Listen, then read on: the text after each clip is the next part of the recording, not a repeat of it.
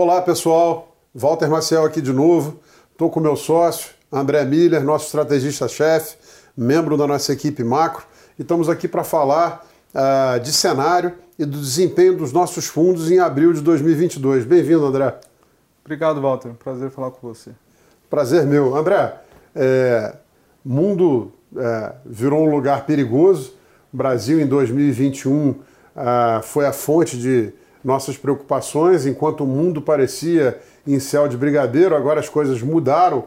É, o mundo ficou não só mais perigoso, mas é, é, com questões muito mais complexas, né, que podem até atrapalhar um pouco a visibilidade, mas nossos fundos continuam indo muito bem no ano. Né? Queria chamar a atenção de você, nosso parceiro, nosso investidor. Nós temos aí na, na grade de multimercados três fundos, né? É, o Azequest Multi, que é um fundo D1, né? com taxa ADM de 1,5. É, o Multi entregou 1,30 no mês e acumula 6,10 no ano. Olhando aí para um fundo de liquidez diária, comparando aí com outras opções que você tem de caixa, tem um excesso de retorno sobre o CDI importante. Nós temos o Multimax, que está em todas as prateleiras de distribuição e também com versão de previdência em quase todos os players, que rendeu, uh, se eu me lembro corretamente, 2,10 no mês, acumulando 9,5 no ano. Uh, e por fim, né, uh, o Multimax ele tem, ele usa o dobro do orçamento de risco do Azequest Multi.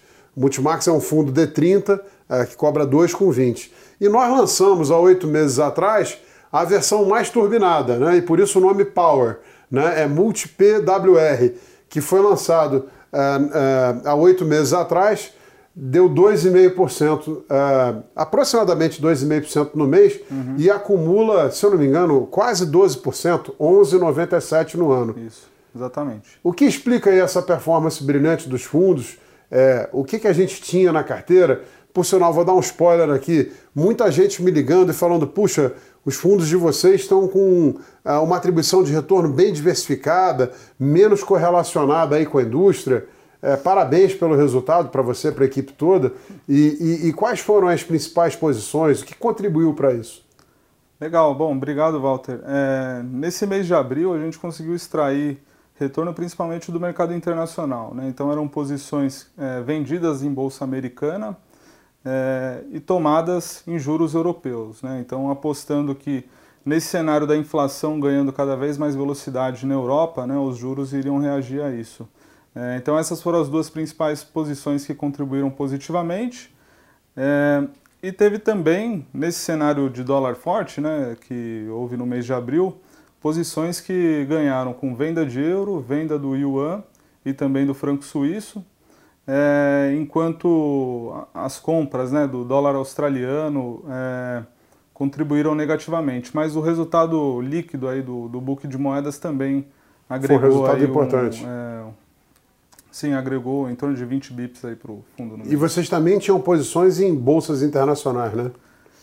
Isso, é, nesse cenário em que o juro real vai ter que ir para um ambiente, para um nível mais contracionista, né, para controlar a inflação no exterior, a gente entendia que é, posições vendidas, principalmente nos juros americanos, na, nas bolsas americanas, eram é, tinham uma simetria relevante. Né? Então, acho que durante o primeiro trimestre né, a volatilidade aumentou, mas não havia aí uma direção clara para as bolsas. Né? Em abril, esse movimento finalmente ganhou corpo, né? com é, os juros aí é, acabando por levar né, um ajuste para baixo nas bolsas. É, foi uma posição importante aí também. É, essa é a beleza do fundo multimercado, né, pessoal? A gente pode estar investindo aqui ou lá fora em qualquer instrumento, em juro, uh, em inflação, que é a curva pós, em moedas, em bolsas. É, falando disso tudo, eu acho que para quem aí pegou teu depoimento, uhum. o, o, o, o, cerne da questão é, está no atraso né, dos bancos centrais uh, ocidentais, especialmente uhum. Estados Unidos e Europa, né, que são juntos mais da metade do PIB mundial, é, o atraso que eles estão no combate à inflação. Eu queria que você comentasse sobre isso, mas também temos um contraste importante acontecendo. Né? A gente pode dizer é, que nós estamos hoje, o Brasil, numa posição única, né? Pelo menos em relação às, às nações mais relevantes do globo, né? Nós uhum. estamos muito, muito à frente deles, né? É, a gente não está no início de ciclo. E o que, que isso pode gerar de oportunidade para frente? É, eu acho que então, começando pela inflação no exterior, né, acho que depois dessa crise do Covid, que já dura aí dois anos, é, os, os auxílios fiscais foram muito relevantes. É, isso gerou né, uma demanda muito forte que se deslocou basicamente para o setor de bens em detrimento de serviços. Né? É, então, tem componentes de oferta, mas também essa mudança na demanda foi muito relevante. Até o final do ano passado, é, o Fed e também o Banco Central Europeu né, davam indicações que iriam aguardar por um ajuste meio que natural dessa demanda, né, mas isso não veio. Né, o caso da inflação só piorou e principalmente com a guerra, né, assim, a questão das commodities energéticas também piorou muito o quadro inflacionário. Então a gente vê, por exemplo, na Europa a discussão de inflação em torno de 10%, Estados Unidos inflação ao redor de 8%, é, e, e, políticas monetárias ainda extremamente expansionistas, né, níveis aí próximos dos mínimos históricos. Então assim, agora o restante de 2022 vai ser de correr atrás aí desse, é, desse juro é, que seja contracionista né, e consiga aí levar um ajuste da inflação para baixo. Porque nesse momento o juro americano continua um juro real negativo, né? Quer dizer, ele continua hoje Sim, seja... contribuindo para o aumento da inflação, né? Sim, o, o juro nominal neutro ele está ali entre 2,5%, 3%, né? Claro que há muita incerteza, é, mas se a gente for olhar na curva, né, assim, o mesmo o juro mais longo, ele, o juro real só se tornou positivo agora na margem, né? É, nesse último mês. Durante o último ano ele ficou rodando ali entre menos 1%, né? Então, é realmente bastante estimulativo. É, os bancos centrais no exterior então vão ter que fazer esse trabalho de alcançar taxas restritivas. O Brasil já vem nesse movimento desde março do ano passado, né, quando o Banco Central começou a aumentar os juros. Né, a gente ainda não chegou ao final desse ciclo, é, provavelmente deve se encerrar é, em junho, né, acho que hoje é o mais provável. É, e, acho que a gente vai olhar para um horizonte em que a inflação ela vai, vai desacelerar, mas ela vai desacelerar de maneira lenta. Né? É, mas acho que o Banco Central brasileiro, já colocando o juro no nível restritivo, é o que a autoridade monetária tem que fazer numa situação como a atual. E no restante do mundo isso fatalmente vai acabar acontecendo, né? com um atraso, né? uma defasagem em relação ao que a gente tem aqui, mas vai, é, sem dúvida vai acontecer, porque a, a situação do consumo ainda é muito forte. Né? Então, se a gente olhar, por exemplo, para o consumidor americano, ele ainda tem o equivalente a 12% do PIB em poupança em excesso. Né? Foi criada aí durante a pandemia, isso tudo ainda vai garantir aí um, um, consumo em patamares altos, né? mesmo com inflação, mesmo com o Fed aumentando juros. É, então é um quadro realmente muito diferente do que o que a gente se acostumou aí nos últimos 15, 10 anos. E um pouco mais complexo que aqui, né? Porque é, nós temos hoje um problema de gargalo de oferta no mundo inteiro, o preço do frete subiu muito, a guerra levou a, a, a um choque em cima de outro choque de commodities, uhum. mas nos Estados Unidos, além disso, você tem um mercado de trabalho muito apertado, né? Então, mesmo se você resolvesse toda essa parte da oferta, ainda tem uma inflação que vem do pleno emprego, que é uma inflação muito difícil de debelar, né? É, assim, acho que nos últimos 15 anos, agora é o primeiro momento em que os salários certamente estão crescendo acima da produtividade nos Estados Unidos, e isso tem um componente inflacionário relevante. Né? É, o número de vagas abertas supera 11 milhões a cada mês, né? sem, o, sem a oferta desse trabalho. Né? Muitas pessoas decidiram sair do mercado de trabalho é, e só vão voltar se o salário for atrativo. Né? Então, é, acho que esse ou é o grande... Renda, ou se a renda ou o patrimônio por algum motivo cair, né? Que é, é o caso mas... da, da realização das bolsas, né? Isso, com certeza a queda das bolsas vai contribuir para que as pessoas fiquem é, menos ricas, né, digamos assim, mas historicamente o nível hoje de riqueza do americano, né, olhando então para tanto para poupança, ações, imóveis, né, é muito elevado e tem levado a esse consumo é, bastante forte.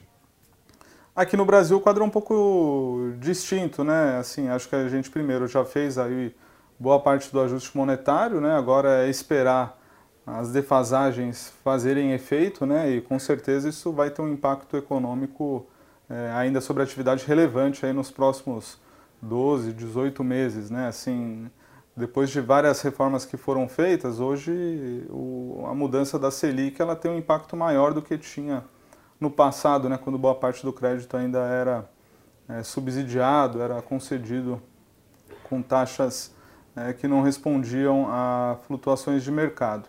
Né. E acho que o Brasil também vai se beneficiar desse ambiente de preços de commodities para cima.